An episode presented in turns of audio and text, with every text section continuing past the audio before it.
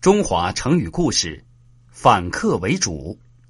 三国时，为了收复汉中失地，刘备、诸葛亮派老将黄忠带领三千人马去攻打定军山。由于定军山地势险要，易守难攻，诸葛亮又让谋士法正随同出谋划策，并让赵云随时准备增援。魏国的守将夏侯渊。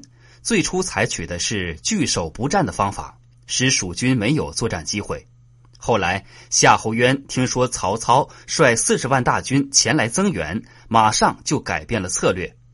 他命令夏侯尚领一部分兵力去挑战，自己领大队人马埋伏在山路两侧。由于布置严密，这一次夏侯渊大获全胜，歼灭了一千蜀兵，并且生擒了蜀将陈氏。面对这样的局面，谋士法正说：“夏侯渊为人比较轻率，并且脾气暴躁、勇猛，但是缺少智谋。我们要鼓舞士气，逐渐缩小包围圈，稳扎稳打，步步为营。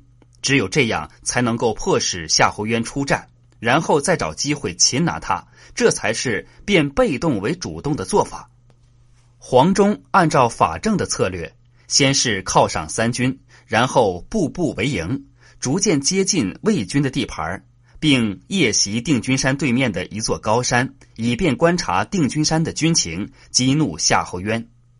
夏侯渊闻讯果然大怒，不顾谋士的劝告，贸然出击，结果被老将黄忠砍为两段。主将一死，魏军失去了抵御能力。黄忠乘胜追击，拿下了定军山。反客为主是一种变被动为主动的战术，用作成语，意思略有变化。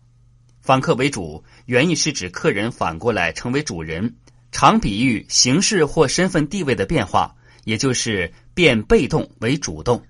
反客为主出自《三国演义》。